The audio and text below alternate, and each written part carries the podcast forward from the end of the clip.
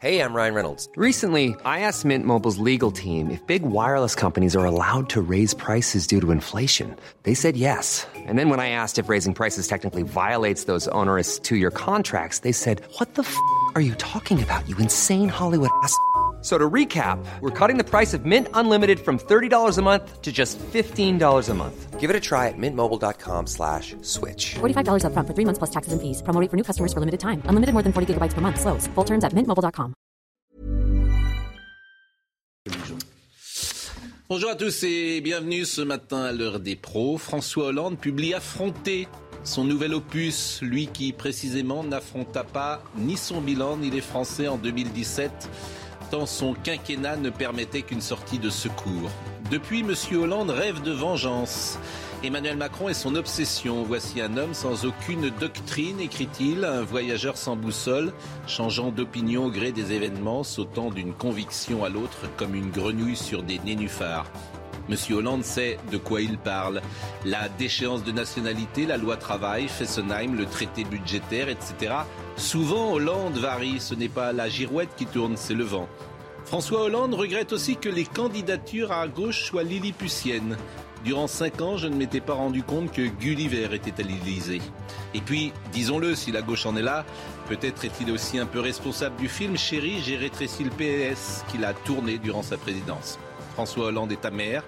Les passions tristes ont envahi son âme. Son livre sent le beurre rance. C'est dommage. Perdre est une chose. Se perdre est peut-être pire. Bonjour, monsieur Carrérou.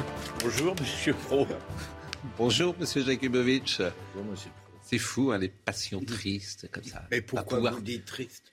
Pourquoi ne pas, pas tourner les- la page, passer à autre chose? L'élégance, Mais- la classe parfois. Il y en a qui savent faire ça. Mais- Bonjour. mais, La- mais il a dit des choses justes. Et mais je vous dis pas qu'ils sont pas Pourquoi justes. les qualifiez-vous de tristes, ces passions Parce que je trouve que lorsqu'on a fait le quinquennat qu'il a fait, qu'il n'a même, qui est le plus médiocre de la Ve République, qu'il n'a même pas été en état de se représenter, on se tait ensuite. Voilà. Et vous savez qu'il a toujours été un remarquable commentateur comme président Mais- mais- et après. mais vous me demandez mon avis. Ah je- oui, vous je- l'avez je donné. lui ai donné. Il n'a même pas été capable de se représenter, Ouais. le pauvre. C'est ce que je dis est factuel. Donc, et toute la France le sait. C'est ah, c'est un peu pathétique, mais bon, moi je vous donne modestement Non, euh, mais c'est toujours très intéressant mon avis. de Ça dépend, pouvoir mais- entrer en contradiction d'emblée. Michel, j'ai un sujet pour vous. hein. Vous avez vu vos amis les magistrats qui, pas vu. Avec, euh, regardé. avec Nicolas Sarkozy, vous êtes au courant Ah bah oui, le mandat d'amener Oui. Bah, bah, évidemment, ils ont raison. Ils ont raison, bah, bien sûr, c'est jamais arrivé. La jurisprudence est par terre. Euh, je veux dire, c'est même le juge Tournaire dans son instruction ne voulait pas. Tournaire. Oui, bah, il avait, il a été tellement remarquable qu'il n'avait Mais- pas demandé de, mais il, vous- il n'avait pas souhaité que Nicolas Sarkozy puisse témoigner dans le sujet, Pascal, dans le sujet, dans le dossier. Michel Maffezoli est là. qu'un jour, vous Bonjour. allez me surprendre en n'étant pas l'avocat de Nicolas Je Sarkozy? suis avocat de rien du tout. En revanche, euh, je- les magistrats, je le commence à bien les connaître. Vous êtes un avocat général redoutable Mais- contre les magistrats. Enfin, sur, sur ce sujet, puisque vous Oui. l'évoquez, ce, ce n'est que l'application. Moi, j'ai entendu des commentateurs nous dire c'est exceptionnel, c'est Oui. extraordinaire. Oui, C'est simplement l'application des textes, c'est tout. Il se trouve pendant l'instruction Mais euh, pour, pour une raison. Mais, parce qu'il il était président de la République. Ah non, il n'était pas pendant l'instruction, il n'était pas président de la Mais République. bien sûr que si. Non. Mais bien sûr que si. C'est pour Ah ça que. Mais si. Ah non, Bah, écoutez. il n'est plus président de la République depuis 2012. Oui, mais d'accord, mais l'instruction. Vous dites, c'est pas vrai, ce que vous dites n'est le- là, il se trouve qu'il y a une partie civile qui veut, qui veut le faire entendre. Et Lui, le il dit qu'il ne souhaite le pas juge venir. Tournaire qui n'est pas Bah, réputé le- quand même pour le- être un le- pro-Sarkozy. Le président estime que de, de l'audience estime que On en sa- son audition est nécessaire. Voilà, c'est l'application suite des textes. lettre, d'ailleurs, Voilà. très intéressante de Nicolas Sarkozy. Euh, je, je vous rappelle que le ministère public ne l'avait pas demandé. Mais- Donc une nouvelle fois, vous avez un juge qui va au-delà Oui. du- des réquisitions du ministère public et que c'est la deuxième fois en C'est un pas des mois. réquisitions là. Enfin, C'est bon, pas des on en mais- tout à l'heure. Mais, mais oui, c'est est la la deuxième fois en un mois. Puisqu'on que- aborde le débat, franchement, il y a- ils sont deux là à, à démolir, à essayer de démolir Sarkozy. Démolir, Bon, alors non. je vais simplement dire Il s'est démoli. Non, mais je constate quand même une chose. C'est que c'est à- effectivement, vous avez raison, maître, comme toujours sur le droit. Bah, voilà. Euh, c'est à la demande d'une partie civile. Comme par hasard, c'est Anticor. Et Anticor, c'est quoi? C'est une association qui est spécialisée avec beaucoup d'anciens magistrats, et ils sont tous de la même idéologie gauchistes de gauche, en tout cas. Et, et évidemment, ils sont en connexion et en en connivence absolue avec un certain nombre de magistrats. Donc chaque fois, le juge peut dire, et il dit, euh, j'ai une partie civile qui m'a demandé, donc je donne raison à la partie civile. mais c'est exactement c'est ce là, qui s'est vous, passé. allez, vous allez plus loin que ce que je dis. Oui. C'est que le, le président, lui, qui a- est face à cette demande, et un témoin qui dit je ne souhaite pas venir, ce qui est son droit, ce qui est son droit, et le, le- le président, lui, doit arbitrer en disant est-ce que je considère en conscience que l'audition de ce témoin est nécessaire à la manifestation de la vérité. C'est extrêmement subjectif. Il entend les parties, le parti civil, défense, euh, accusation, et le président La tranche et subjectivité dit avec je Nicolas considère C'est la Mais subject- elle tombe toujours du même côté. subjectivité à Pascal, sens unique. Mais c'est la Pascal, ça n'est subjectivité ça n'est- pas subjectif. En réalité, il bénéficie tout à fait normalement de l'immunité présidentielle, Oui. mais ça aurait été tout de même un peu surprenant qu'ils ne viennent pas comme témoins expliquer la manière dont ils les avaient demandés. Enfin, il faut arrêter. Philippe Bilger, Et, et deux Gérard, fois en une un fois, mois. je suis pas d'accord avec Ah non, vous. là, vraiment, c'est pas la Anticorps- première sur Sarkozy, hein. Anticorps, ça n'est pas tout le temps ma tasse de thé, Mm. mais s'il n'y avait pas eu anticorps dans cette affaire, on n'aurait rien eu.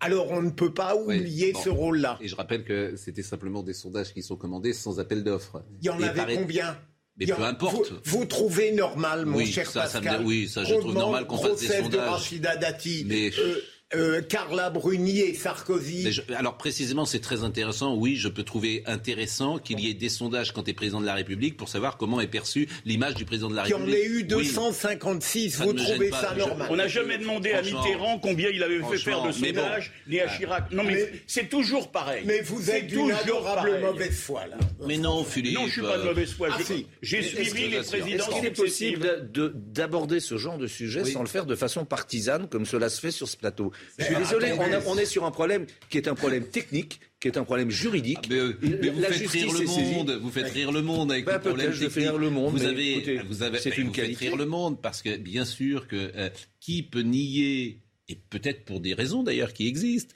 qu'il y a une forme d'agis- de- de- d'acharnement des magistrats sur Nicolas Sarkozy, quand en un mois, quand en un mois, à deux reprises, vous avez des juges qui vont au-delà euh, des réquisitions du ministère public. mais c'est votre dada, ça, moi, je, mais je bon. fais le même constat que vous Oui, et je trouve oui. que c'est d'une extrême sévérité, mais c'est pas tout à fait injusticiable comme les autres. Euh, Ah, bon, eh bah, ben, déjà, vous êtes d'accord avec moi, un bien- peu. Vous mais avez bien fait un sûr, pas. Ah, mais Bon, non, vous non, mais- même pas- voilà, non, vous mais êtes- je l'ai toujours dit. D'accord. Je l'ai toujours Bon, dit. bah, de la même façon que j'ai dit que le traitement que M. Fillon Oui. a eu au moment de le traitement judiciaire était scandaleux. Je vais vous dire. Il était en tout cas pas habituel. Moi, je suis un praticien du droit. On va parler- Et je vois comment les choses se passent habituellement et je vois comment elles se le passent là. Eh ben, PNF, C'est pas la même chose. Le PNF et la transparence ont donné aux juges dans ce pays un pouvoir exorbitant. Point. Pas du tout. Exorbitant. Et, et c'est pas terminé. Et c'est pas terminé. C'est le gouvernement Monsieur Maffezoli, vous parlez Mais pas Mais bien sûr que. Gérard, Vous parlez Le pas gouvernement Vous ne parlez pas Vous savez qu'il faut prendre la parole ici parce qu'autrement, là, Non, vous moi, êtes je- trop je- bien élevé. Moi, j'ai du mal à prendre la Ah parole. ben oui, mais là, on va pas vous entendre parce que euh, avec, euh, là, vous avez un avocat, un procureur général. j'entends. ça- Mais pour tout vous dire, moi je connais rien au droit, ça ne m'intéresse Ah bon pas. Je m'intéresse au tordu. Sociologue, Oui, c'est le tordu, c'est pas le droit. Et le droit s'intéresse à vous. Peut-être, oui, parfois, malheureusement.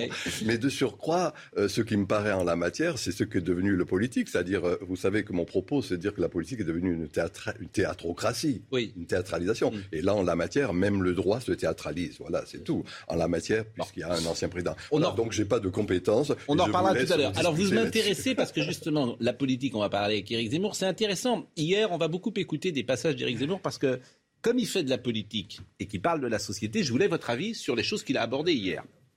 Il était à Versailles. Euh, je voudrais qu'on écoute d'abord le sujet d'Anthony Favali pour replacer ce qu'a été cette euh, soirée. À Versailles, Éric Zemmour est venu séduire une droite conservatrice, notamment sur des thèmes de société qui lui sont chers. Dans cette école sinistrée, on a répandu les idéologies LGBT. Vous savez, on dit aujourd'hui que 20% des enfants ne savent pas s'ils sont des garçons ou des filles. Je continue de penser, je continue de penser que euh, euh, la, la bonne stratégie, c'est l'alliance entre, si vous voulez, euh, la sociologie de la manif pour tous et euh, la sociologie euh, populaire euh, des gilets jaunes, etc. L'association Les Éveilleurs qui l'a invité est justement proche de la manif pour tous et le public s'y retrouve. toujours tonique, il se fait se faire apprécier. Et... Moi, j'aime son franc-parler. Voilà, j'aime euh, le fait qu'il soit direct, cash, voilà. C'est très bien. Éric Zemmour a fait salle comble hier soir avec plus de 1200 personnes présentes. Lui qui ne s'est toujours pas officiellement déclaré candidat à la présidentielle.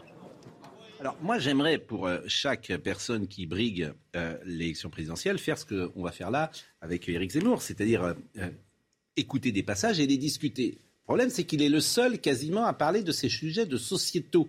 Donc il n'y a que lui qui permet, ou en tout cas qui ouvre le débat, puisque les autres ont abandonné, me semble-t-il, ce, ce débat-là. Alors le premier passage que je vous propose, c'est sur Emmanuel Macron.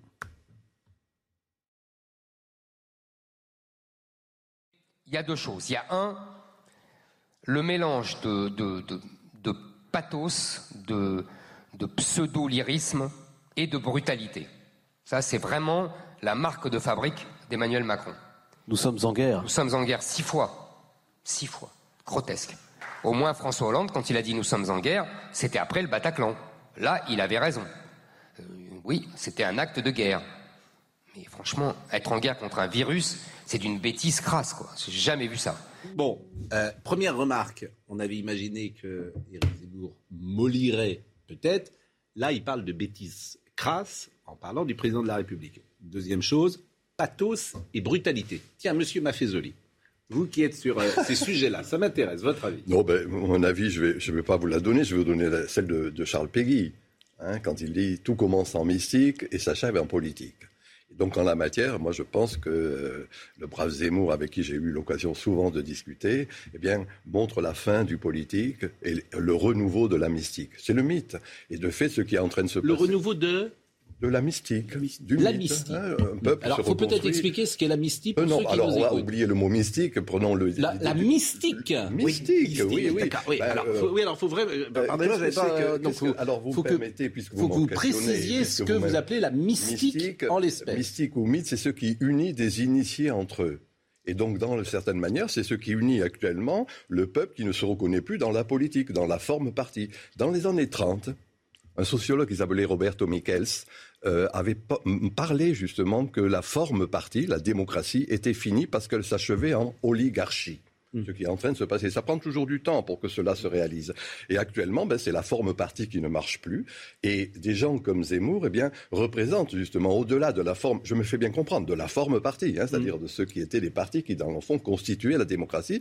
Il, il redit un discours qui est un discours, alors, oublions mystique, c'est Peggy mm. qui le dit, euh, gardons cette idée de mythe, c'est-à-dire ce qui unit des gens, tout simplement. Et pour revenir sur brutalité, pathos, je trouve que c'est une définition très juste d'Emmanuel Macron. Euh, pathos et brutalité. Et parfois, ça peut donner des étincelles positives. Mais je trouve que la manière dont il décrit la structure générale d'Emmanuel Macron et sa singularité, est assez bien vu. Mais vous trouvez que c'est la brutalité, par exemple, de faire quoi qu'il en coûte et de payer tout le monde pendant deux ans? J'ai dit qu'il y a des étincelles positives. Euh, il parle du temps. Non seulement je trouve pas que c'est pas brutal, mais je trouve qu'au contraire, c'est ouvrir le carnet de chèques et peut-être faire la politique de la demande. Il parle du tempérament et de la personnalité, de la manière de conduire la présidence. Oui. Hmm. Moi, j'ai trouvé la, la, comparaison du professeur extraordinaire. Parce que c'est vrai que depuis euh, des mois, enfin, des semaines, depuis des semaines, on, essaye de comparer, parce qu'on a toujours, c'est le souci des commentateurs, des journalistes, on essaye de trouver des comparaisons. Alors on dit euh, Zemmour, oui, c'est un peu comme Trump pour la conquête du pouvoir, et puis on essaye d'autres comparaisons. Et là, je trouve que vous avez une comparaison formidable. Moi, il se trouve que j'adore, euh, j'adore Charles Peggy. et, je vois comment Peggy, c'est vrai, et cette, cette, mystique de Peggy, peu à peu dans ses œuvres, même dans ses œuvres, se transforme peu à peu en quelque chose qui est de la politique au sens noble du mot. Mm. Et je trouve que cette comparaison, elle est très juste et, elle est, je dirais même, très appréciative pour, euh, pour Zemmour. Parce que si on peut passer de, de la mystique à la politique, au Mm. sens noble du terme, eh ben, quel achèvement par rapport à la politique. Simplement Deuxième que passage que Zemmour, je excusez-moi, propose. Tout simplement Oui. parce que Zemmour arrive à cristalliser. Qu'est-ce que c'est que la cristallisation? Il y a une homère, Mm. ça marche, et puis il y a un cristal qui va s'opérer. Et là, en la matière, c'est ce qu'il fait au travers de ses discours. Il cristallise et il oublie Mm. le matérialisme, c'est-à-dire, le- je sais pas, le- le- la conception des, Mm. de, de ce qu'on on doit gagner, on doit perdre, etc. Une- ce que les politiques utilisent à tir larigot. Lui, non, il met l'accent sur des Je choses propose- Et il y viendra parce que Peggy, il- souvenez-vous de Peggy, il commence avec Jeanne d'Arc Oui. et il finit avec l'argent. On verra. Il finit avec l'argent. vrai. Je suis d'accord ça avec vous. Ça vous ennuie, cher ami. Non, c'est pas que ça m'ennuie. Je pense aux téléspectateurs et qui se oui, disent bah, ce n'ont non, pas lu Peggy. sûr, non, voilà. bien sûr, bien sûr. Euh, là, je vais demander euh, à notre ami euh, Jakubowicz qui pense du deuxième passage sur le déclin. Ça, c'est intéressant. Euh, puisque vous êtes un peu anti-Zemmour, je vous ai parfois au téléphone, ça vous Je agace. suis pas anti-Zemmour, je, si. suis pour- je suis- je, je n'ai pas le même amour que lui de la France. Voilà. Mm. Et je- Oui, nous n'avons pas la droit, même conception Oui. de, de, de la France. Mais oui, effectivement, Oui. je ne suis. Ce- cet homme Alors- me, me fait peur, oui, Bon, je le dis. En revanche, on va, on va essayer de ne pas déranger Philippe Bilger. Non, non, mais pas du tout. Il est en train de faire son courrier personnel. Mais, euh, Donc, mais- il, a, il a commencé il y a, au début d'émission parce je- qu'il a sa note de DF Pascal, je suis prêt à Et- recommencer et, à parler. et, et- et- et voilà, donc il est en train de faire La tout son courrier, etc. Il y a Non, des gens qui, qui est-ce qui, avec qui vous, te- tiens, avec qui vous textotez? Ça m'intéresse. Non, je viens Avec de qui? recevoir un SMS. Non, c'est pas vrai. Vous étiez en train d'écrire. Vous mentez en plus. Non, non, bah, Je- non, non. Regardez-moi dans les je yeux. voulais transmettre un SMS que j'avais reçu pour être Ah, secret. Oui, bah, un journaliste. Ah oui, parce que vous recevez. Et Vous recevez oh, maintenant, vous êtes recevez des, des- des journalistes et vous faites euh, le petit télégraphiste. Cette discussion Mais- est vraiment passionnante. Oui, franchement. bah, je ne pensais pas susciter la Mais- curiosité. mais parce que je voudrais que vous soyez Pascal. avec nous. Mais, je- mais Pascal, on n'est pas, ça, j'étais on n'est un pas peu- complètement débile. Je peux Mais vous- écouter votre pensée Je suis d'accord, et mais en je même ne temps pas accomplir ça un geste. de notre part. Vous avez raison. En général, je ne le fais jamais. Et peut-être pourrions-nous ouvrir un débat pour savoir à qui a-t-il bien pu envoyer ce SMS Parce que je suis sûr que ça il, doit passionner vos il est téléspectateurs. scandaleux que j'ai pu me distraire de votre pensée nuancée. Mais non, c'était la peur. bon, deuxième passage, le déclin. Elle est, il est pour vous, le déclin. Écoutez. Merci. Écoutez. Je pense que les Français ont vraiment pris conscience, là, du déclin de notre pays. Alors, tout peut paraître anecdote, euh, anecdotique. Les masques, les, euh, les, euh, euh, les respirateurs, enfin tous ces manques qu'on a connus, je ne vais pas vous refaire l'histoire. L'hôpital, les lits d'hôpital. L'hôpital, qu'on- le système social, le système de santé français qu'on croyait le meilleur du monde, enfin, etc., etc. Je ne vais pas vous refaire toute l'historique parce que ça nous mènerait jusqu'à minuit. Euh, si Batendai qui dit qu'elle ne sait pas mettre un masque, ça pour moi, c'est, ça sera le résumé de toute cette histoire. Parce que même moi qui suis le plus malhabile des hommes, euh, je sais mettre un masque. Donc c'est dire où on en est. Euh, bon, enfin bref, je ne vais pas vous faire le. Mais il y a deux choses. Il y a un, le mélange de, pathos, de, de pseudo-lyrisme et de brutalité. Ça, c'est vraiment la marque de fabrique d'Emmanuel Macron. Nous sommes en guerre. Nous sommes en guerre six fois. Six fois. Grotesque. Non, grotesque. Au moins, au moins François Hollande, au moins François Hollande, quand il a dit nous sommes en guerre, c'était après le Bataclan. Là, il avait raison. Euh, oui, c'était un acte de guerre. Mais franchement, être en guerre contre un virus, c'est d'une bêtise crasse, quoi. J'ai jamais vu ça. Bon, euh, on ne devait pas forcément réécouter ce qu'on avait déjà entendu, mais en revanche sur le déclin, il dit euh, la pandémie est euh, au fond a illustré notre déclin. Sur les mal, on a on a toujours pas de vaccin. Je rappelle. Bon, est-ce que vous partagez cet avis ou pas? Moi, je trouve que cette euh, logique, cette obsession de M. Zemmour, une de ses nombreuses obsessions du déclin français, moi, je, je, je l'ai dit, pas, on n'a pas la même conception de notre amour et de notre rapport à la France. Euh, je ne pense pas que notre pays ait été plus nul que bien que des autres démocraties face à cette pandémie. Venir nous illustrer le déclin français par notre système de santé, qui a été, en l'espèce, alors certes très défaillant parce que pas de masse, pas mais au niveau de, la solidarité nationale, absolument extraordinaire. Extraordinaire. Le travail qui a, été, fait dans nos hôpitaux publics, dans le- le- le- l'implication de nos médecins, le travail qui a été fait, le, fait que les, les tests soient gratuits, etc. Contrairement, on a un système de santé qui est extraordinaire, extraordinaire. Venir donner cet exemple comme étant le signe du déclin français, non, moi je ne suis absolument pas d'accord. Je trouve que cette espèce, pour moi, M. Zemmour fait du French bashing à longueur de journée. Et on ne peut pas dire j'aime la France, je j'aime son histoire, je suis nostalgique du- en, en- en cassant la France et les Français à longueur de journée, leur système et leur institution. Je suis Oui, alors faut absolument s'arrêter quand même. horrifié Oui, je- je de suis cette, de cette façon compris. de voir. Je suis, j'ai compris. Bon. Moi, vous savez ce qui Le déclin, moi, ça m'intéresse. Ce que vous en pensez Oui, ben, le déclin, vous savez, c'est une chose importante, pas uniquement de la France. On est là. Le Il faudrait des paramètres pour euh, juger un déclin. c'est Alors, ça le déclin, c'est le déclin d'une époque qui a commencé avec le XVIIe siècle, qui s'achève. Ah oui, avec- bon. Et non, mais il faut Mais penser. depuis le dernier des Valois, tout va mal, quoi. C'est- Écoutez, je veux dire, écoutez, cher ami, la première phrase qui fut écrite dans notre tradition culturelle, écrite en grec sur la pierre, Mm. un de Milet, c'était Genesis Kaftora. C'est-à-dire, écoutez-moi, déclin et genèse. C'est-à-dire que c'est un ma fésolie, je tout vous passe, Alors, je vais le dire plus simplement. Oui, tout passe, que- tout casse, tout lasse. Oui, Voilà. j'entends bien. Mais quand on parle de déclin, je ne parle pas du XVIIe non, siècle. et Vous si, comprenez bien. Quelque chose qui commence avec le XVIIe siècle, la grande idée cartésienne, je pense donc je suis, est en train de s'achever. C'est l'idéal démocratique Enfin, qui est quand- fini. quand- L'abstention le montre, les non-inscrits Zemmour, également. Quand Zemmour, quand Zemmour parle de déclin, il ne remonte pas euh, au Si, XVIIe Zemmour est un siècle. homme cultivé Pascal, et il se euh, souvient de cette vieille tradition, c'est-à-dire que les civilisations cessent et qu'à partir d'une décadence, il y a une renaissance. C'est Bon, tout ce qu'on Dire. malheureusement, la culture historique de Michel Maffezoli. Oui. Mais là où je ne suis pas d'accord avec vous, maître, ça n'est pas totalement incompatible. Il me semble que le constat d'Éric Zemmour est très juste, mais le génie et l'inventivité des Français ont pallié les terribles lacunes qu'il a constatées. Euh, mais ça Avançons. n'est pas contradictoire avec la réalité. Avançons.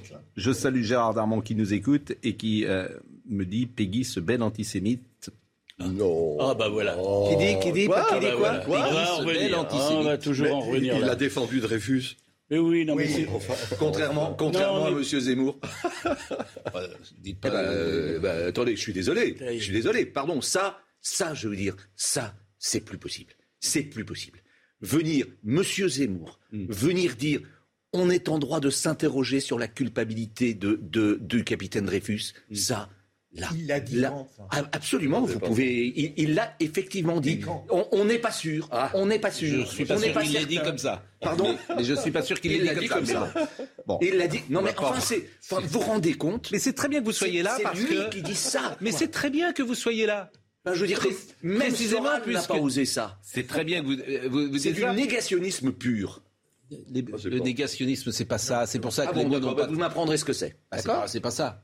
Voilà. Non, c'est pas ça. Nier- pas ça. Nier la Vous savez comme réalité de l'histoire, c'est pas ça. Bah, le- nier la réalité de l'histoire, c'est pas du négationnisme. On peut s'interroger, Bon. mais euh, allez-y. C'est là que c'est terrible. Moi, je pense que Zemmour rend les gens fous. Je le dis tous les jours.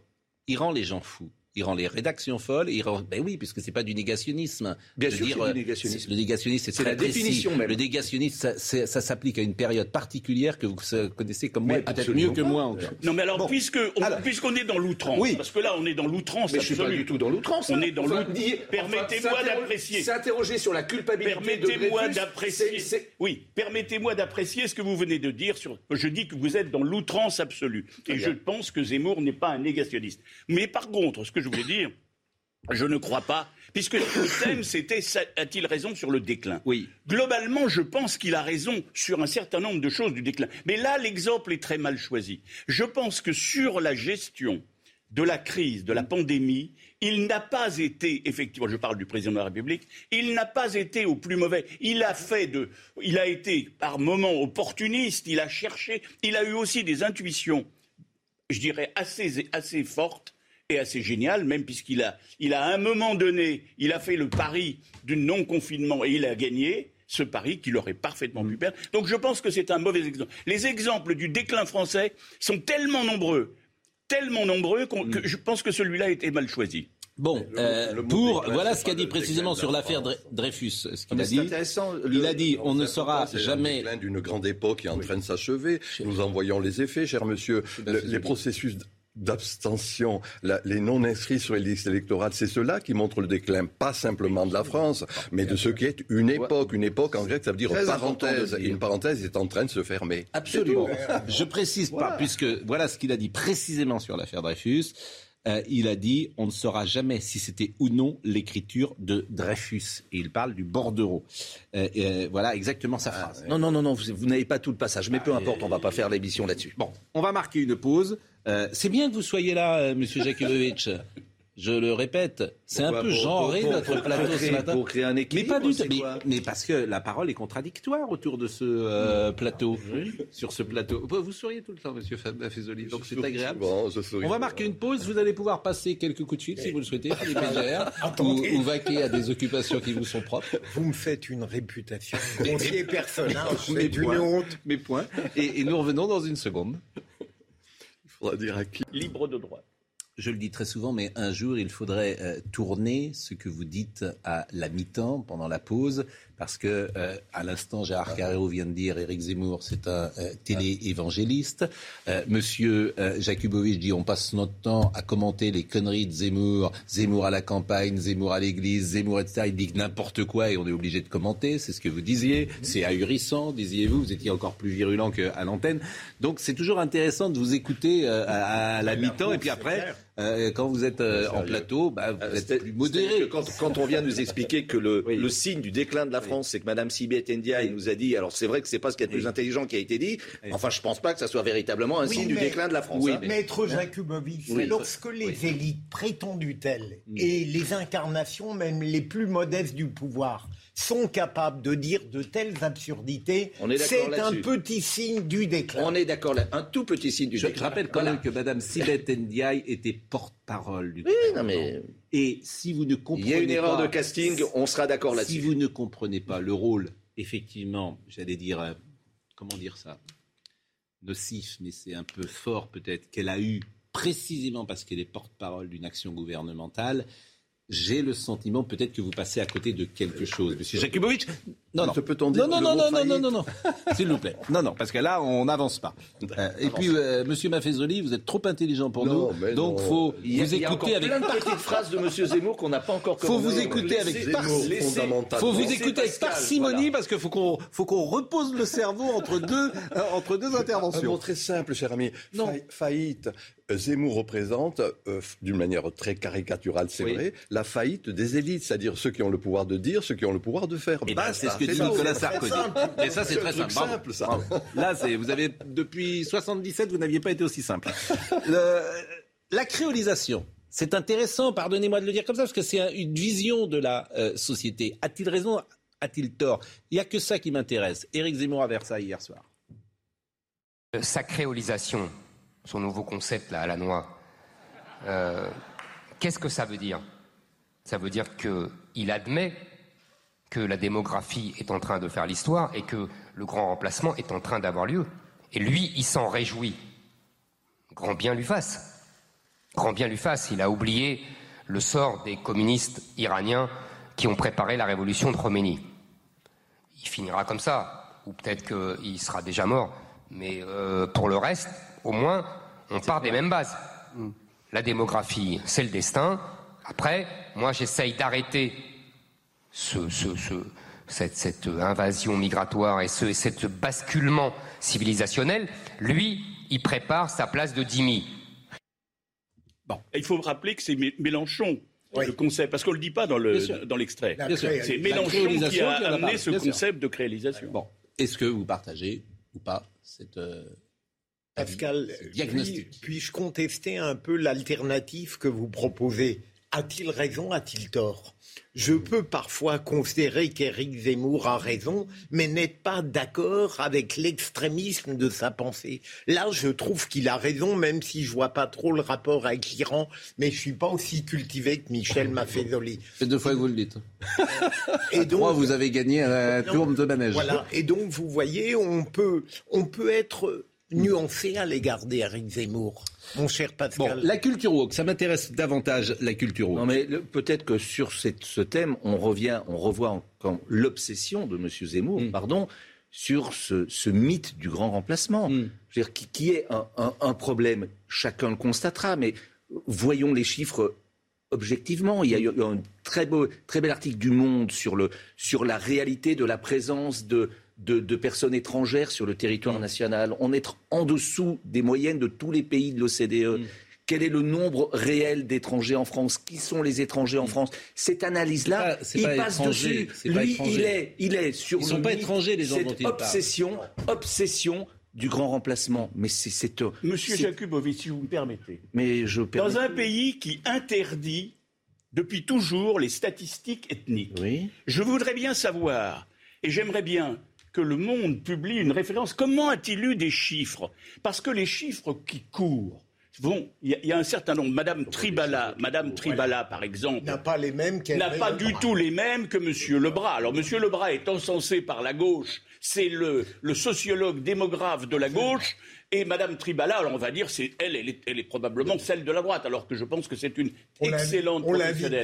Mais, mais je voudrais dire simplement que l'analyse, c'est la même analyse qui consiste toujours à dire, à nier. On est dans le déni absolu. Le déni du nombre. Et, ça, Zemmour a tout à fait raison quand il dit c'est le nombre, le nombre et le nombre. Aujourd'hui, le problème, c'est pas le fait d'être blanc ou noir ou, jaune ou d'une autre couleur. Le problème, c'est tout d'un coup le nombre. Et c'est la, tyrannie qui est en train de s'imposer du nombre. Et c'est ça qu'il décrit. Et c'est ça qui fait que la France aujourd'hui s'intéresse à lui. Pensez qu'elle s'intéresserait à lui si elle avait l'impression que c'est pas un problème. Or, dans tous les quartiers, et il y en a maintenant, avant on disait il y a 100 ou 200 quartiers. Maintenant on dit il y a un millier, bien plus de quartiers. Et avant on disait il y a quelques villes périphériques de Paris ou des grandes villes. Maintenant on dit même les villes moyennes et les petites villes. Et on le voit tous les jours sur les écrans de toutes les chaînes d'information. On voit bien qu'il y a un problème. Alors aujourd'hui, ceux qui nient sont dans le déni, comme ils ont été dans le déni pour plein de choses. Mais on, on peut voir le problème qui est réel sans en faire la pierre angulaire et le- le- le- l'obsession. Monsieur Zemmour est obsédé par le grand remplacement, par l'islam et les musulmans, au même titre que Dieudonné et Soral sont obsédés par les juifs. C'est-à-dire que vous pouvez lui parler de n'importe quoi, à n'importe quel moment, il reviendra toujours à cette thématique. Ah, justement, c'est pour ça qu'on parle d'autre chose ce matin. Qui est Ah d'ailleurs sa ah non, thématique ça, ça- unique. non, mais- il non. ne parle que de ça. Non mais, non, mais là, vous voyez. quand Mais non, mais c'est- c'est la réalité. ce que- mais ce que vous dites est faux. Il tourne autour. Mais L'identité de la France, mais- etc. Mais il tourne Ah bah, autour. c'est pas la même chose déjà. c'est Là, on va voir c'est ce qu'il dit sur la culture woke. Et vous allez me dire, moi par exemple, ce qu'il dit Bon, sur Là-dessus, la... je suis d'accord avec lui. donc, euh, Ah, oui, bah, évidemment. Enfin, bon, c'est Bien, une, c'est bien. une- mais c'est une aberration. Bah, évidemment. Alors, il dit Mais pas que- bah, alors, il parle- on il a- peut- il parle pas que de ça, aussi- alors. On peut aussi voir les choses objectivement. et- et ben, Et c'est- je ben, vois les choses et vous- objectivement. et pourquoi Cette culture woke est une, est une débilité. mais- je suis un militant antiraciste. Je peux pas être pour la culture woke. Je suis d'accord avec vous, mais pourquoi il est le seul à en parler? Pourquoi Mais toutes c'est nos- pas vrai qu'il est pourquoi le seul à toutes en nos- parler. Pourquoi toutes nos universités sont mangées par la culture woke? Pourquoi on les entend pas les autres? Pourquoi la droite se tait? Parce que vous Pourquoi ne l'entendez pas leur- le micro, parce que, parce que vous êtes obsédé mais- par la parole de M. Zemmour. mais pas du parce tout, cher parle que Alain. de M. Zemmour. Pas du tout, et il faut bien Alain. reconnaître, il faut Cher bien Alain. reconnaître que ses adversaires n'y sont pas pour rien. Cher parce qu'ils lui laissent un champ absolument ahurissant. On parle de celui Ah. qui parle, les autres se taisent. Cher Alain, on va écouter ce qu'il dit sur la culture woke. Écoutons. Vous vous trompez. Écoutons. Le combat de la culture woke, il est porté ici. Il est terrifiant. Il est porté ici quand je parle de l'écriture inclusive. Il est porté par, euh, euh, pourquoi pas certains journalistes essayistes. euh, je pense à Charlotte Dornelas, à Geoffroy Lejeune. En général, à, à ceux qui travaillent au Figaro, à Valeurs Actuelles, mais autrement, toute la, une partie de la presse euh, accompagne euh, le mouvement woke. Alors, écoutez ce qu'a dit. peux- euh, à écouter. D'accord. Et après, je vous donne la parole. Une question. Non, non, Après. pas de question. Après. De question après. Euh, jouez sur votre portable. il y a effectivement la culture woke qui vient par-dessus, qui est omniprésente euh, par tous les canaux de la propagande, c'est-à-dire la télévision publique, la télévision en général, les affiches dans la rue, le cinéma. C'est une propagande tous azimuts et qui nous explique, qui nous explique que euh, la France est coupable de tous les crimes de l'humanité, ils font la même chose aux États-Unis, hein, je vous rassure, hein, et en Angleterre. Et j'ai même découvert cet été, je lisais un livre sur l'Espagne, c'est la même chose aussi en Espagne. Donc c'est vraiment l'Occident. Euh, donc la France est coupable de tous les crimes de l'humanité, elle doit se repentir sans cesse. Et tout ce qui, qui était considéré comme le- les choses les plus stables du monde, je disais tout à l'heure un homme, une femme, euh, là ce n'est fini, tout doit être euh, mouvant, fluide, remis en question. Ça, c'est une vraie souffrance pour les gens.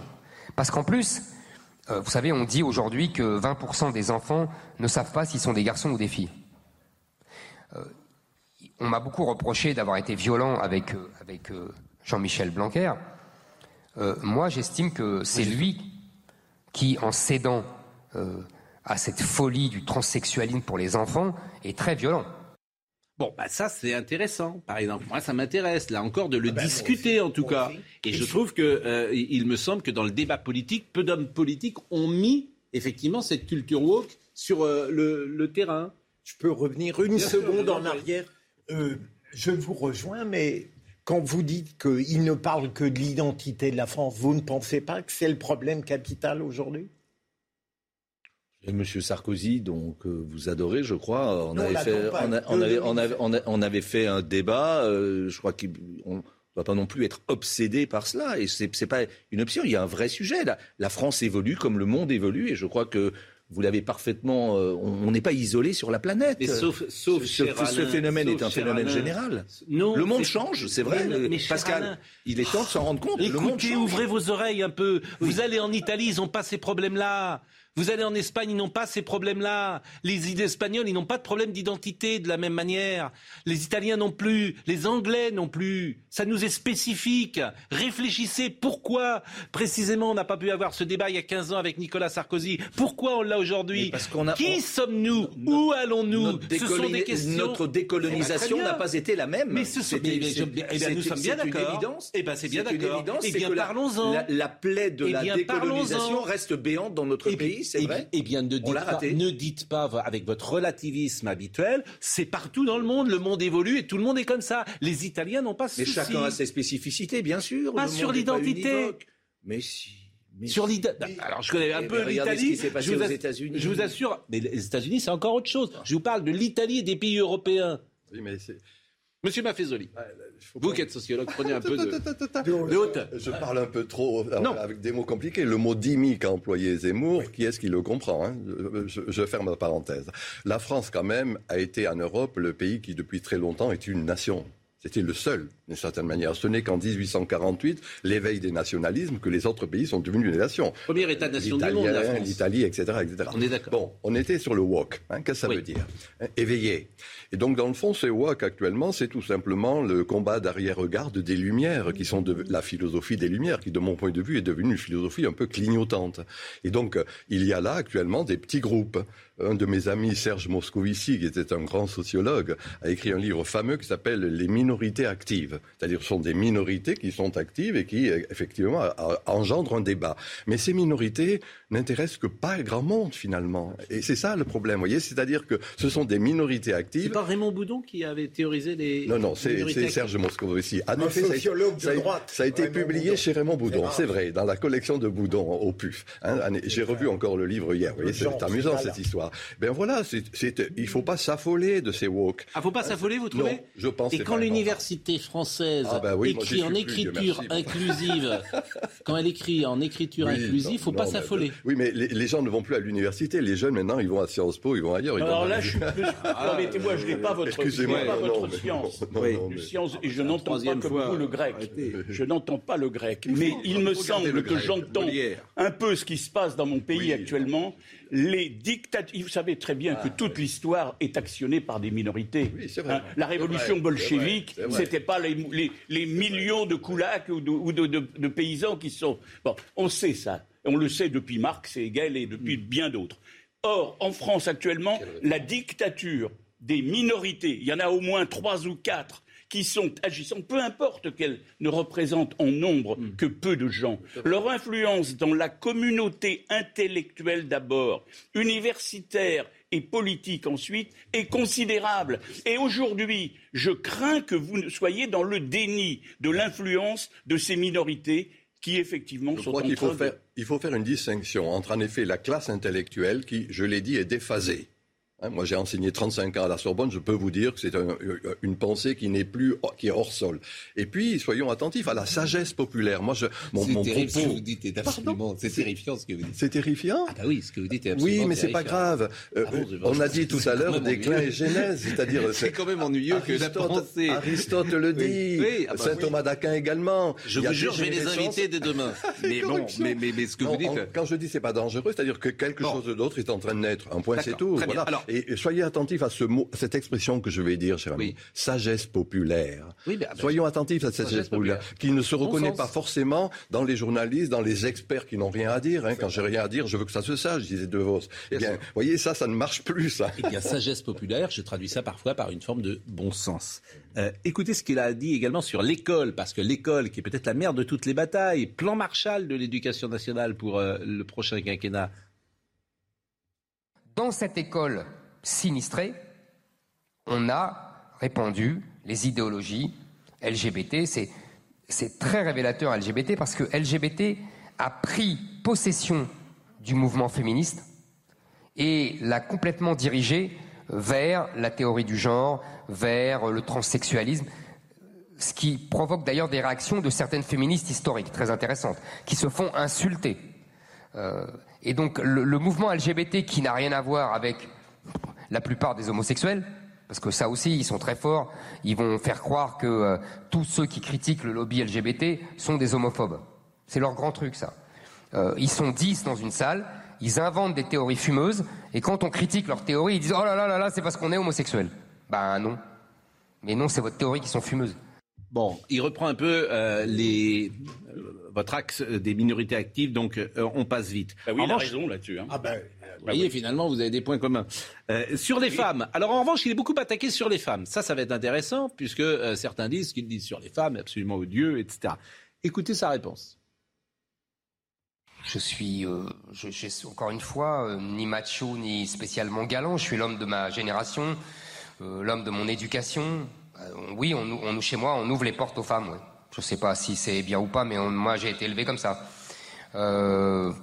Oui, on, on pense qu'un homme doit protéger une femme. Oui, on pense qu'une femme n'est pas un homme et un homme n'est pas une femme. Mais encore une fois, mais la galanterie. Apparemment, apparemment, euh, à part dans cette salle, c'est criminel de penser ça. Bon, est-ce que Zemmour est sexiste? Voilà une bonne question.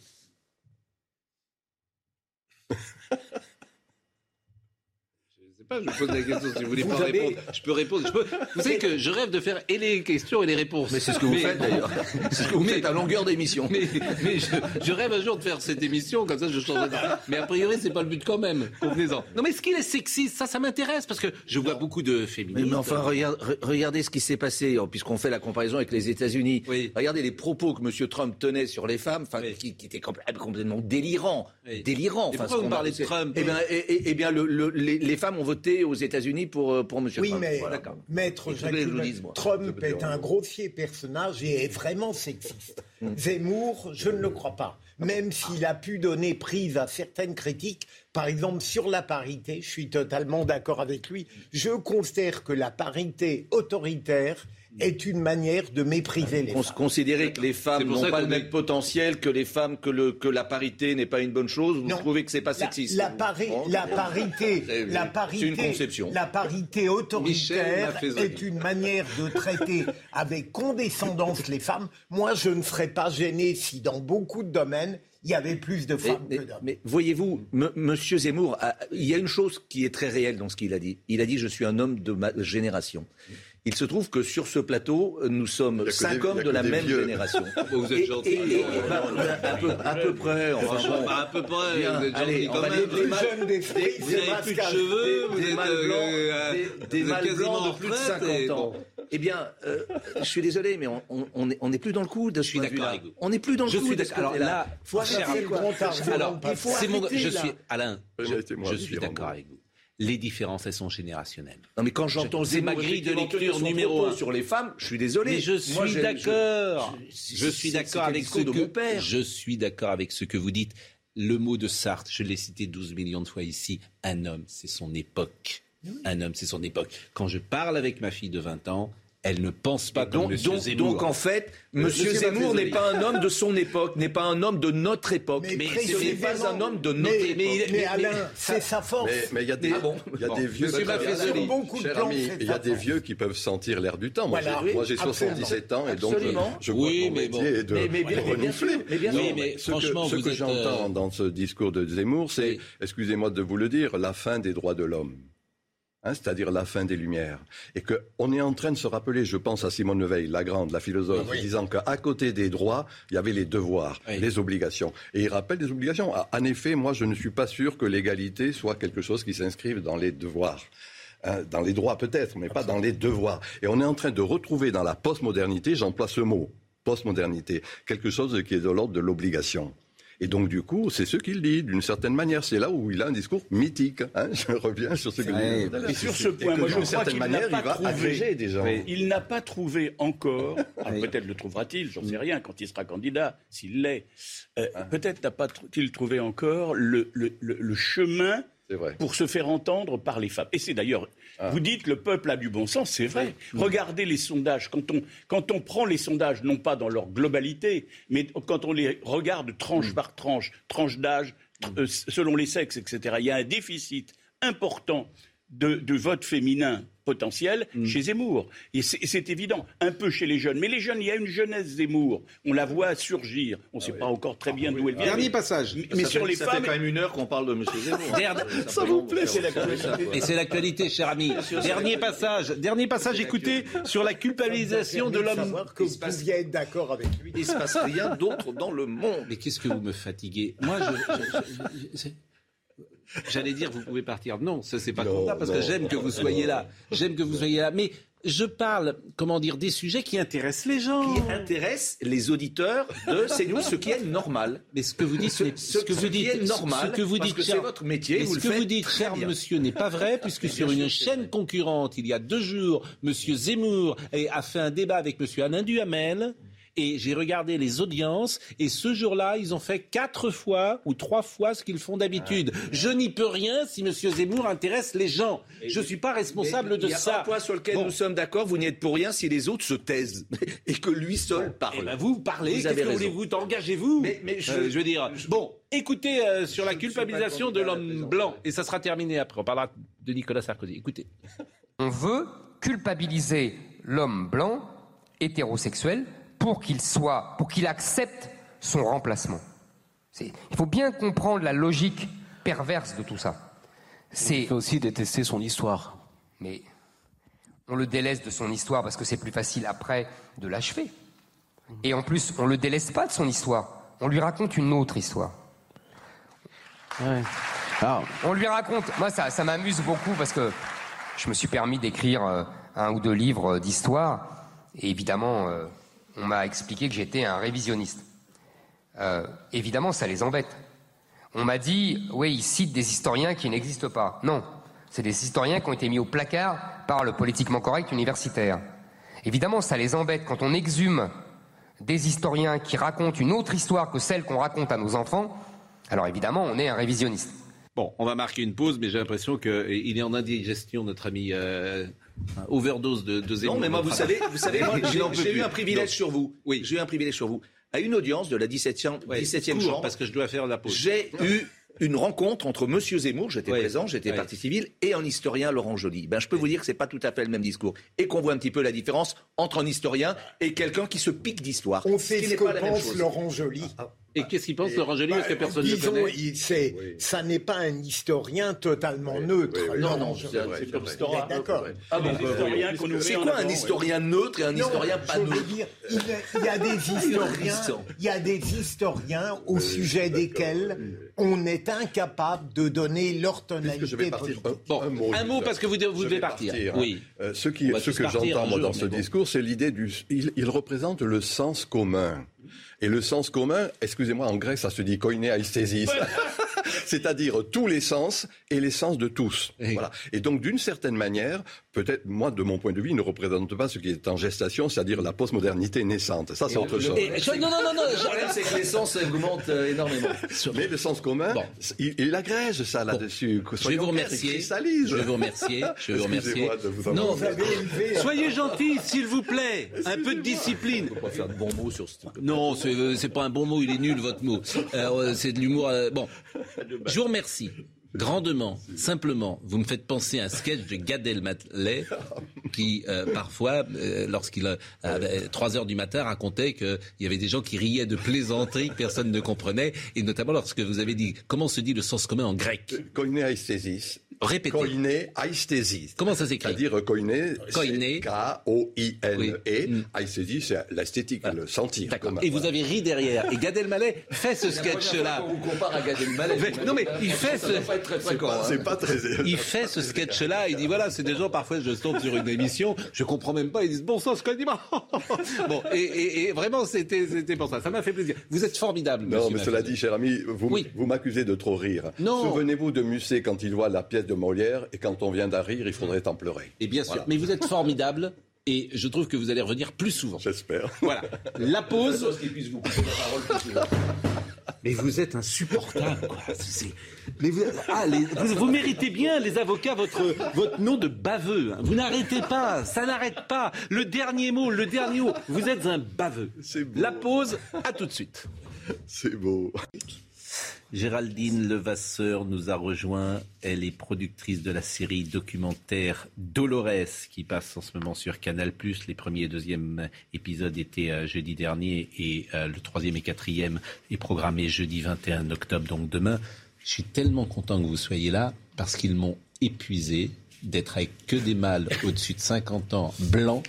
Une heure avec eux, vous n'imaginez pas, c'est très compliqué. Alors, Je rétablis l'équilibre. Exactement. On va en parler tout à l'heure. Euh, c'est une affaire qui est absolument incroyable et qui est dans la mémoire collective. Le lundi de Pentecôte 74, euh, 1974, alors qu'ils jouent en bas de leur immeuble, Maria Dolores Rambla, qui a 8 ans, est enlevée sous les yeux de son frère Jean-Baptiste. Et on retrouvera son corps deux jours plus tard et l'homme arrêté sera Christian Ranucci. Il sera gui- guillotiné pour ce crime en 76.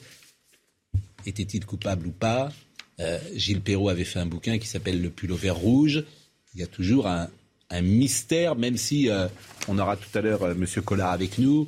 Il n'y a aucun mystère. Pour lui, il pense que voilà, il pense que Christian Ranucci était coupable. Oui.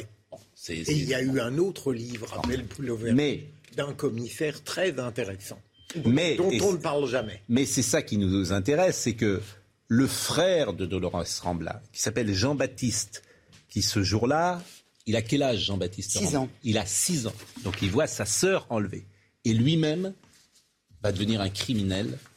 Et c'est cette, euh, ce documentaire raconte cette histoire, puisqu'il va tuer deux femmes en 2004 et en 2017. Donc la question que ça pose presque, c'est une forme de prédestination du crime. Est-ce que si cet enfant n'avait pas vu sa sœur enlevée, il serait devenu l'homme qu'il est devenu? En fait, c'est deux choses. C'est que le petit garçon, donc Jean-Baptiste Rambla, a 6 ans, quand il assiste à l'enlèvement de sa sœur par Christian Ranucci. Les Rambla, la famille, c'est une famille d'émigrés espagnols, modeste. Il y a quatre enfants, des, tout petits jumeaux, Marie-Dolores et Jean-Baptiste, qui sont toujours ensemble. Il assiste à l'enlèvement. Euh, Christian Ranucci aura la tête coupée pour euh, ce meurtre euh, d'enfants. Mais en fait, le drame, c'est que la famille, elle aurait peut-être pu se reconstruire. Mais deux ans après l'exécution de Christian Ranucci, Gilles Perrault va écrire Le pull au vert rouge, qui va devenir un raz-de-marée, un best-seller, qui va être tiré à plusieurs millions de, qui va être lu par des millions de lecteurs, qui va devenir un film, et qui va changer l'opinion publique. Donc le petit garçon et cette famille de victimes vont devenir des bourreaux, puisque Gilles Perrault euh, jette le, le doute sur la culpabilité de, de Christian Ranucci. Donc le petit garçon qui à ce moment-là... Il est toujours vivant, Gilles Perrault. Hein? Oui, il, a 80 il est d'ailleurs dans notre série, dans le dernier épisode. C'est un monsieur qui a 93 ans, qui Hmm. vit en Normandie, à qui on a été posé des questions. il admet qu'il s'est trompé? Pas du tout. Donc il Non. considère toujours que Christian Ranucci était euh, innocent. il considère qu'il y a un énorme doute sur la culpabilité de Christian Ranucci. Et donc, il faut se mettre à la place de cette famille, parce que cette famille, elle a perdu un enfant. Il y a un homme qui a eu la tête coupée à cause de ce meurtre, et leur douleur est piétinée comme ça. euh, pendant toute leur vie, pendant 40 ans, euh, parce que... euh, Je crois donc, qu'il y a un portable qui sonne. Je ne sais pas si c'est le vôtre ou pas. non, pas le mien, je vous promets. Il est dans mon manteau. D'accord. Non, non, Allez-y. Non, non, continuez, pardonnez-moi. Et donc Gilles Perrault euh, écrit le pull au vert rouge en 78. Euh, la, la famille Rambla essaie de se reconstruire. Et euh, Héloïse Maton, qui est la mère de Christian Ranucci, va multiplier pendant ce temps-là les procès en révision. Donc c'est une famille qui ne sera plus jamais en paix. Et c'est une famille dont la douleur est archi-piétinée, dont celle du petit garçon qui, comme vous l'avez dit justement, va grandir complètement cabossé, complètement de traviole, et va devenir à l'âge adulte un tueur de femmes. Donc c'est bien cette histoire-là qu'on raconte. Euh, vous, vous le racontez, euh, c'est un docu-fiction. Oui. C'est, euh, un genre qui n'est pas toujours exploité euh, en France, c'est assez rare et qui est assez efficace. Alors écoutez, on a eu envie avec euh, notamment les équipes de, Canal de, mm. de, cette écriture nouvelle, un mm. peu haletante comme ça, les fictions, il y a des fictions complètement addictes. On n'arrive pas à arrêter l'épisode à la fin, on se demande ce qui va se passer. On avait envie de ça pour cette série, donc euh, on avait une partie documentaire avec beaucoup d'interviews très fortes, des archives hyper nombreuses, et on s'est dit que ce serait chouette et, efficace et au service vraiment de l'écriture d'aller chercher un réalisateur de fiction, notamment pour la fiction des années 70, replonger comme ça dans une époque. Alors on en parlera tout à l'heure, on sera avec Gilbert Collard euh, avec nous en direct, mais euh, on a entamé tout à l'heure le sujet. Sarko. Nicolas Sarkozy. Donc on va voir d'abord le sujet de Mario Bazac. Et euh, tout à l'heure, il y avait un consensus entre un magistrat et un avocat, ce qui n'est pas si fréquent, pour dire que c'était tout à fait normal, mais c'était plus un consensus anti-Sarkozy que euh, juridique. Pas du tout.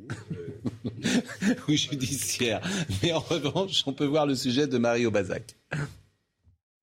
Nicolas Sarkozy n'est pas poursuivi dans cette affaire, protégé par l'immunité présidentielle. Mais il est cité comme témoin par l'association Anticorps, partie civile.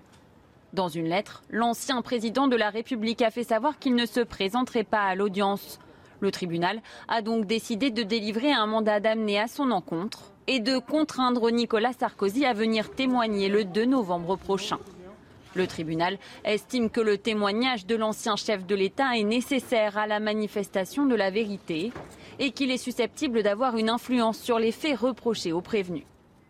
Interrogé sur cette décision, l'entourage de Nicolas Sarkozy n'a pas souhaité s'exprimer à ce stade. Déjà cité au cours de l'instruction en 2016 par Anticor, l'ancien président de la République avait refusé de répondre à cette convocation le juge d'instruction Serge Tourner avait alors estimé que l'y contraindre serait disproportionné. Mais pour le tribunal, même si Nicolas Sarkozy est couvert par l'immunité présidentielle, l'article 67 de la Constitution n'empêche en rien son audition comme témoin. Bon, on a parlé tout à l'heure du bien fondé ou pas de le faire venir, mais concrètement, euh, Nicolas Sarkozy donc euh, va dans le tribunal. Le président euh, lui pose la question. Nicolas Sarkozy dit Je ne souhaite pas répondre à cette question. C'était, euh, c'est son droit. Qu'est-ce qui se passe? Bien sûr. Rien. Bien sûr. On, ne soumet pas encore les témoins à la torture en France, pas encore. Euh, Donc il, peut venir il, a, ne rien dire. Il a l'obligation de venir. Moi, je voudrais simplement revenir sur la. À votre avis, il faut, faut qu'il fasse ça ou pas? Ça, c'est euh. Mais déjà, lorsqu'il dit euh, d'emblée, je ne viendrai pas, je trouve qu'un ancien président n'a pas à faire des pétitions de principe comme ça. Mais euh, votre hypothèse est peut-être la bonne, Pascal. Il viendra, il ne pourra hmm. pas ne pas venir, mais j'imagine bien qu'il ne dira rien. Mais est-ce qu'il peut dire, voilà. Euh, je voudrais peut-être ajouter une chose par rapport à ce que j'ai dit tout à l'heure. C'est que la procédure est normale. Là.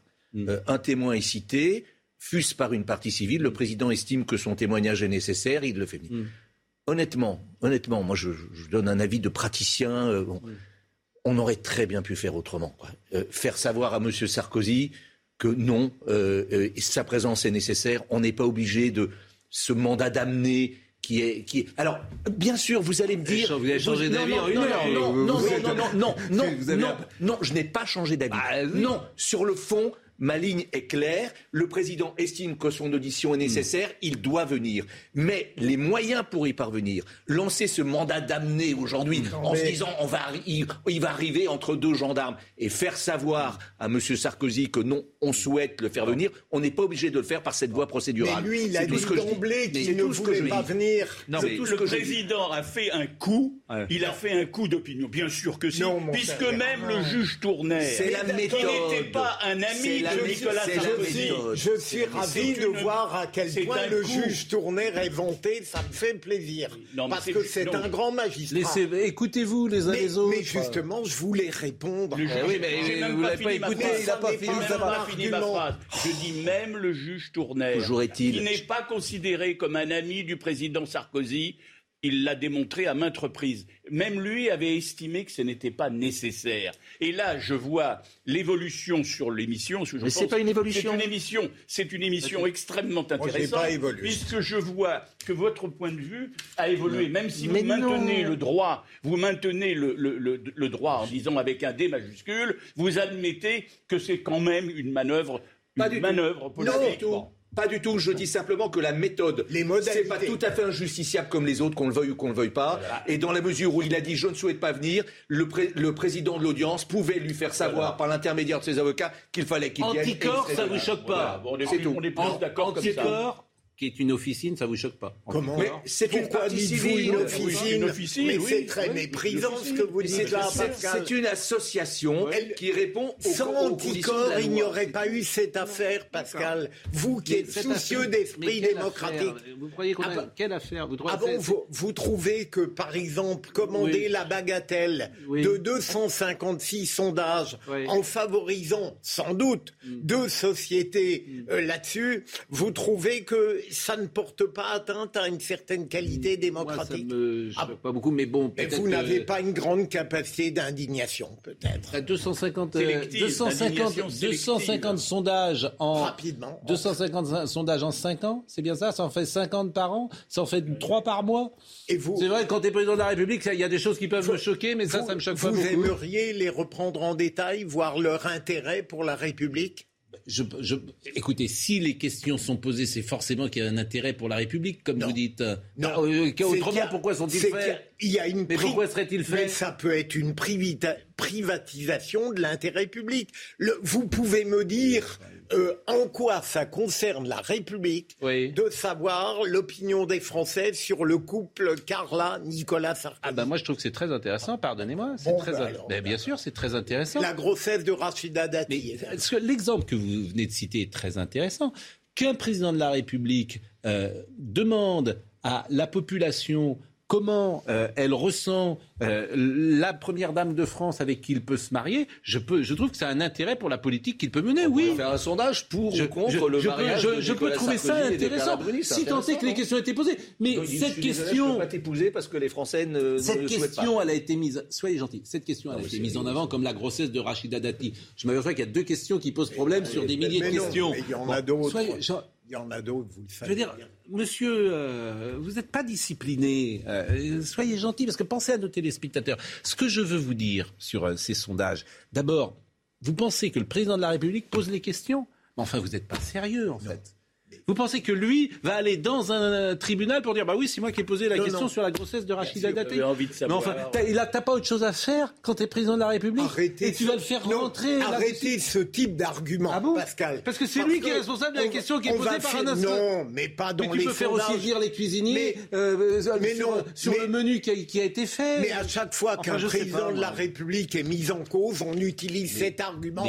Il n'a pas que ça à faire. Mais je pense, je vais vous dire, je pense qu'à force d'abîmer les fonctions présidentielles, et notamment par la justice, Ah comme oui. on le fait, Ah bon effectivement, l'abstention peut gagner du terrain. Ça, parce que Eh bien, bien, évidemment, qu'un Pascal- président de la République qui vient témoigner Pa- sur une question qui a été posée dans un sondage, Pascal, ça me paraît quand même vous- très étrange. Pascal, je pense qu'il y a des choses plus Pascal, graves. je- Pour abîmer je la vous- fonction présidentielle, quand c'est M. Sarkozy, il faut pas le faire, mais quand c'est Macron, on peut le faire. Écoutez, en- en gros, il y a la un mot, synthèse il y a de un mot de élection. François Mitterrand. à- à- on lui prête un mot. Les juges ont tué euh, la monarchie, ils tueront la République. Ah oui. Voilà. Je Mais ne sais pas si c'est Pascal- vrai ou pas, mais ce mot, je vous dis pas que c'est vrai non plus. Je vous dis qu'il il résonne de temps en Pascal- temps à mes oreilles. Voilà. Pascal, qui, a, co- qui, commence Qui- qui a à, commencé? qui commence à abîmer la fonction présidentielle? Puis-je vous dire que ce sont les présidents eux-mêmes, d'abord? Écoutez, c'est pour ça que nous parlons, c'est parce qu'on est. Ah ben c'est très passionnant. Vous avez euh, remarqué. Bon, euh, juste euh, avant de revenir sur. euh, ah, c'est chaud, hein, notre euh, émission là. Vous pouvez tourner euh, en direct. Euh, c'est de la docu-fiction. Euh, je crois que Noémie Schulz est avec nous pour un autre dossier juridique du jour. Euh, franchement, qui, qui, alors là, qui est une affaire, là aussi, dérisoire. L'affaire de la sextape de Karim Benzema.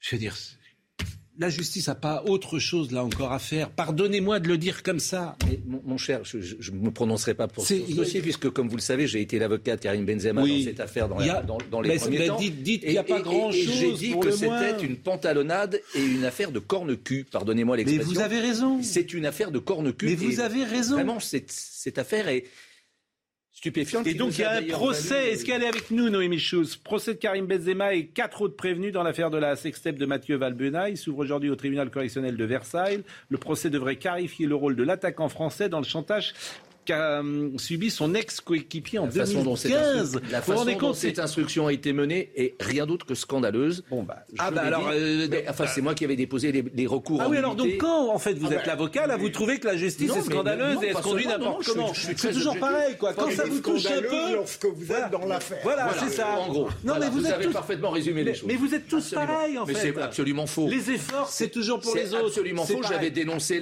l'hypermédiatisation, le fait qu'on trouvait que tout était dans les journaux avant que la défense en soit même informée. Noémie.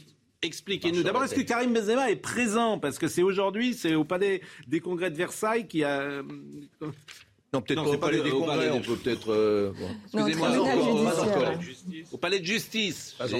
Bon. Euh, bonjour Noémie. Est-ce qu'il est là, Karim Benzema? Est-ce qu'il va se présenter à l'audience?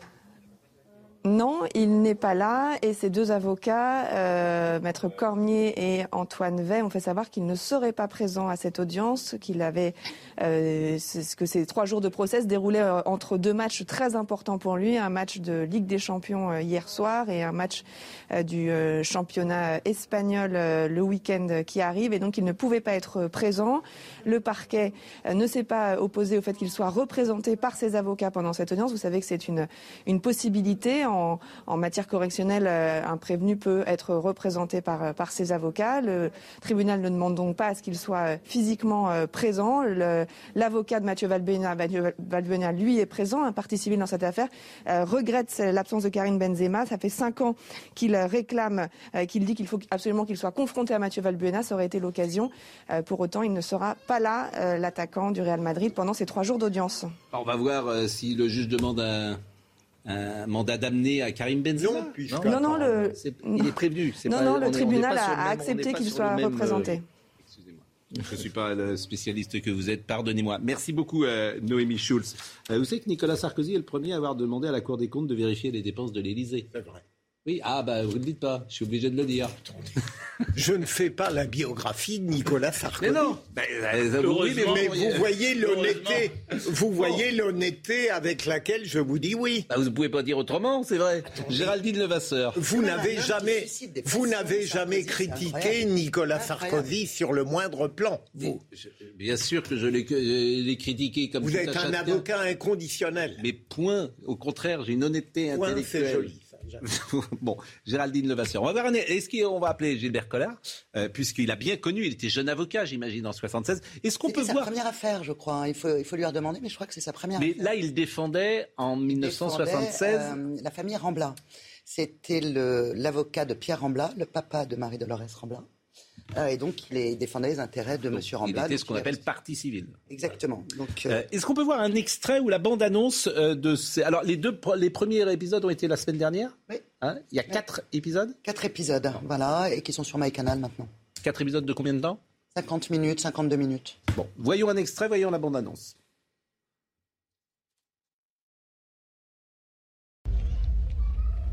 Bonjour les enfants. 1974, Jean-Baptiste Rambla a 6 ans. Il est témoin de l'enlèvement de sa sœur. Ta sœur, elle est restée avec le monsieur Oui. C'est l'horreur qui entre dans cette famille.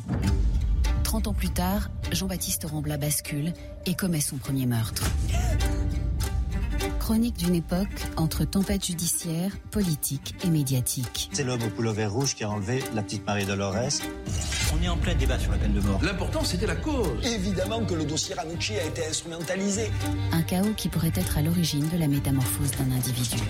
De l'enfant témoin à l'adulte criminel. La nouvelle saga documentaire événement de Canal+. Il aurait pu être un saint. Il est devenu un criminel. Dolores, la malédiction du pullover rouge de Julien Serry seulement sur Canal+. Gilbert Collard est avec nous. Il est l'avocat de la famille Rambla. Vous étiez l'avocat de la famille Rambla, Pierre Rambla. Euh, c'est votre première affaire en 1976, euh, Gilbert Collard? Euh, C'est la deuxième fois que je plaidais en cour d'assises. La première fois, j'avais plaidé pour un clochard. J'avais prêté serment depuis un mois, un mois et demi. Et la, terrible affaire pour moi, ça a été euh, l'affaire euh, qui pour moi a toujours été euh, l'affaire de la petite Maria Dolores. C'est, je vous assure, un, moment horrible et inoubliable.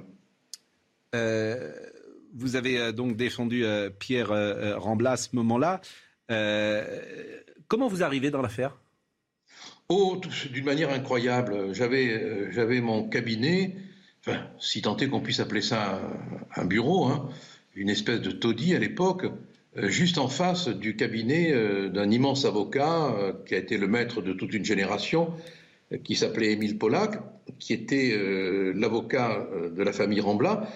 Et Émile Pollack, en apprenant qu'aucun avocat ne voulait défendre Patrick Henry, avait dit que c'était inacceptable, que c'était horrible de refuser de défendre un homme.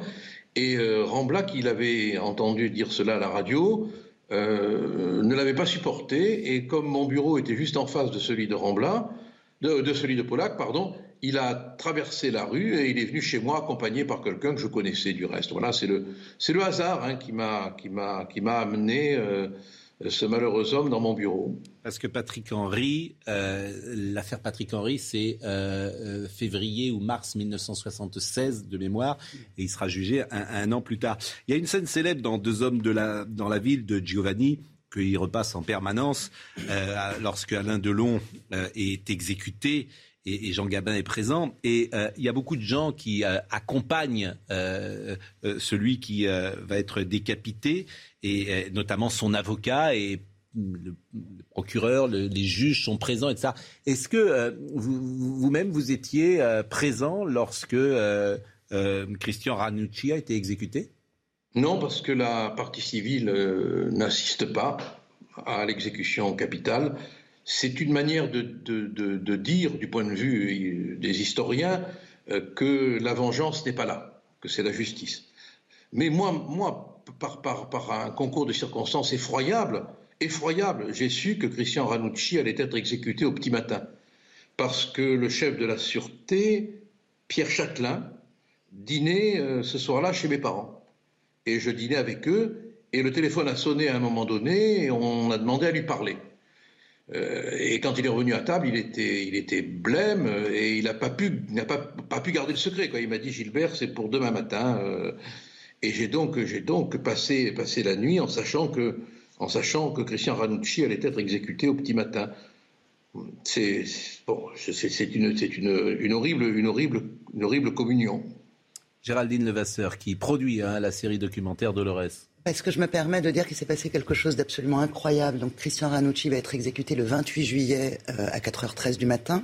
Le 27 juillet, il y a l'AFP euh, ah. qui sort. Ouais, je, me permets parce que c'est, il y a tellement d'histoires dans l'histoire dans cette euh, dans, dans cette histoire qu'elle est, qu'elle est dingue.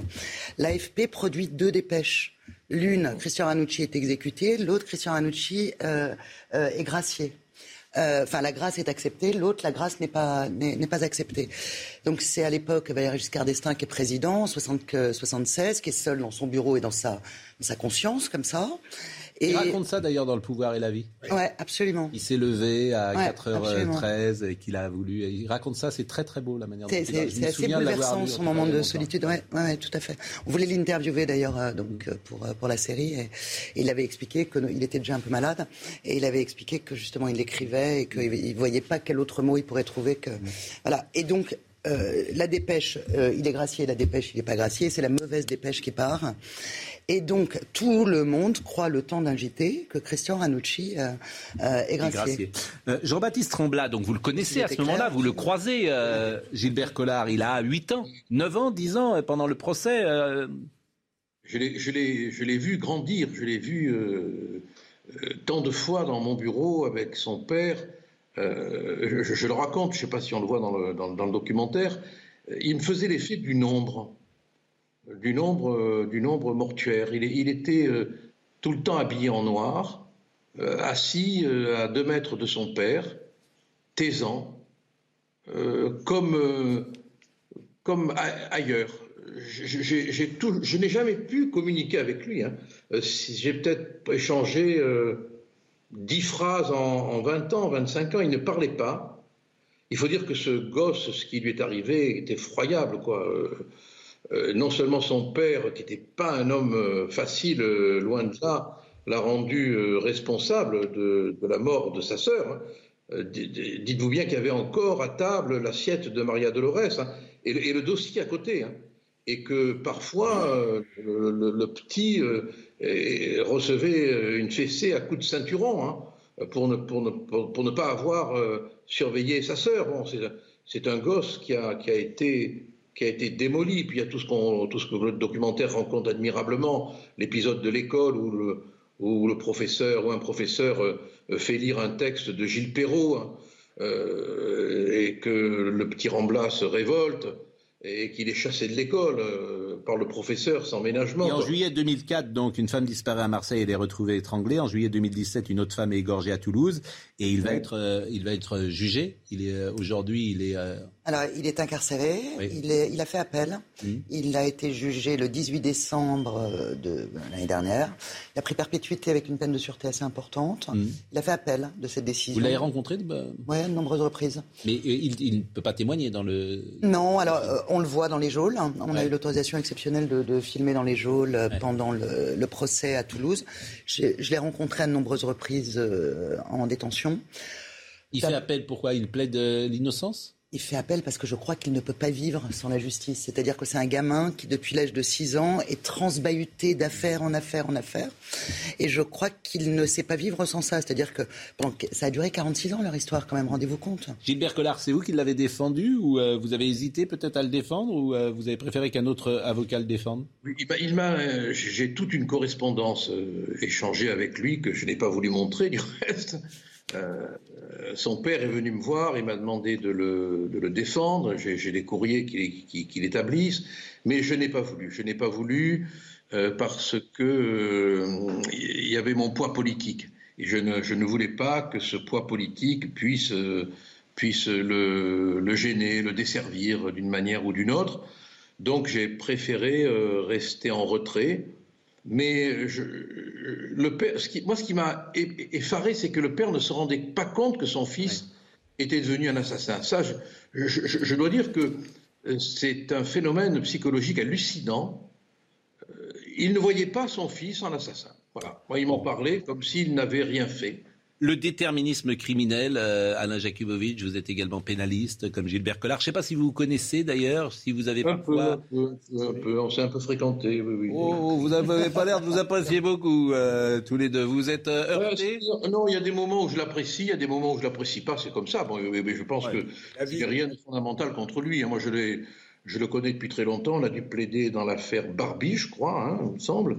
Oui. Euh, vous devez vous en souvenir si vous avez plaidé dans l'affaire Barbie, a priori, euh, Gilbert oh, ben, Il doit se souvenir de la fameuse réunion qu'on avait eue pour essayer de pour, pour essayer d'obtenir qu'un seul avocat représente toutes les parties civiles. Ça, mm. c'est un moment historique extraordinaire. Hein. Enfin bon, c'est pas, pas l'objet du débat. Et là, j'ai l'impression qu'il y, a un petit front entre vous. Bon, quelles sont les parts de responsabilité de la société, de la famille, des traumatismes intimes dans le passage à l'acte criminel, la, déterminisme criminel? Je ne sais pas si vous avez un avis euh, ou pas à la Pas au déterminisme criminel, mais il est évident que l'environnement social, que évidemment ce que cet enfant a connu, euh, ce que Gilbert Collard euh, raconte là admirablement, il faut, il faut le dire, effectivement, de des sévices que recevait cet enfant, de sens de la culpabilité qui a pesé sur ses épaules. Effectivement, je, l'entends très bien, le, livre de Perrault qui effectivement vient nier leur qualité de, de, victime, euh, bien sûr que ça. Alors, c'est certainement pas la raison exclusive du passage à l'acte de, de, ce jeune homme, mais, mais dire que c'est étranger, je pense que c'est pas possible. Mais c'est c'est toute la magie aussi de la justice, quoi, je dirais, et le rôle de l'avocat, de, de l'audience, de, de, recontextualiser tout cela.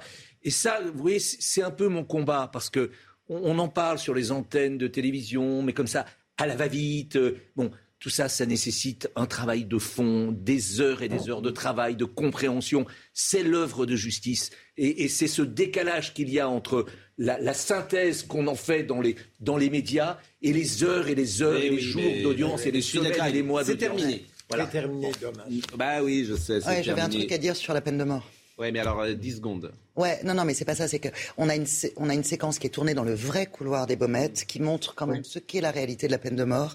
Et dans une période aussi trouble que la nôtre, ça a aussi une valeur pédagogique, en fait. Regardez ce documentaire qui est euh, formidable. Et, ouais. et merci à Canal+, merci à Guillemette Bérard qui vous a accompagné, qui a accompagné évidemment euh, la promotion euh, de, de cette série. Je dois vous dire quand même, merci Gilbert Collard. Vous avez remarqué, je vous ai pas demandé si vous votiez pour Éric Zemmour ou pour Marine Le Pen. Hein Oui, bah oui j'étais très étonné du reste de votre délicatesse. Mais ce n'était pas le jour aujourd'hui, mais si vous, souhaitez donner un avis, je ne suis pas contre non plus. Et vous, quel est votre choix? Mon choix, moi, c'est la neutralité, l'honnêteté ah ben intellectuelle. Voilà. le journaliste ne s'engage pas, euh, il s'engage dans les idées, mais il ne s'engage pas derrière un nom, voyez-vous moi, moi, je vote Pascal Pro. Ah ben, euh, bon, hein. Euh, vous avez, je, suis pas Ah ben voilà, je vous ai coupé le sifflet. Hein. Oui, j'étais un peu surpris, c'est la première fois que ça arrive. Bon, je voudrais euh, dire deux, trois choses. D'abord, je voudrais dire à Marie et Michel de Sainte-Marine qui nous regardent... Merci à vous, au revoir. Merci, au revoir, merci qui nous regardent depuis le café de la Cale. Donc, euh, je les salue, Marie et Michel de Sainte-Marine. je dois également euh, remercier François Lemoine qui était à la réalisation, Yannick Aubin qui était au son, Philippe qui était à la vision, Marine Lançon et Arthur Muriot. Euh,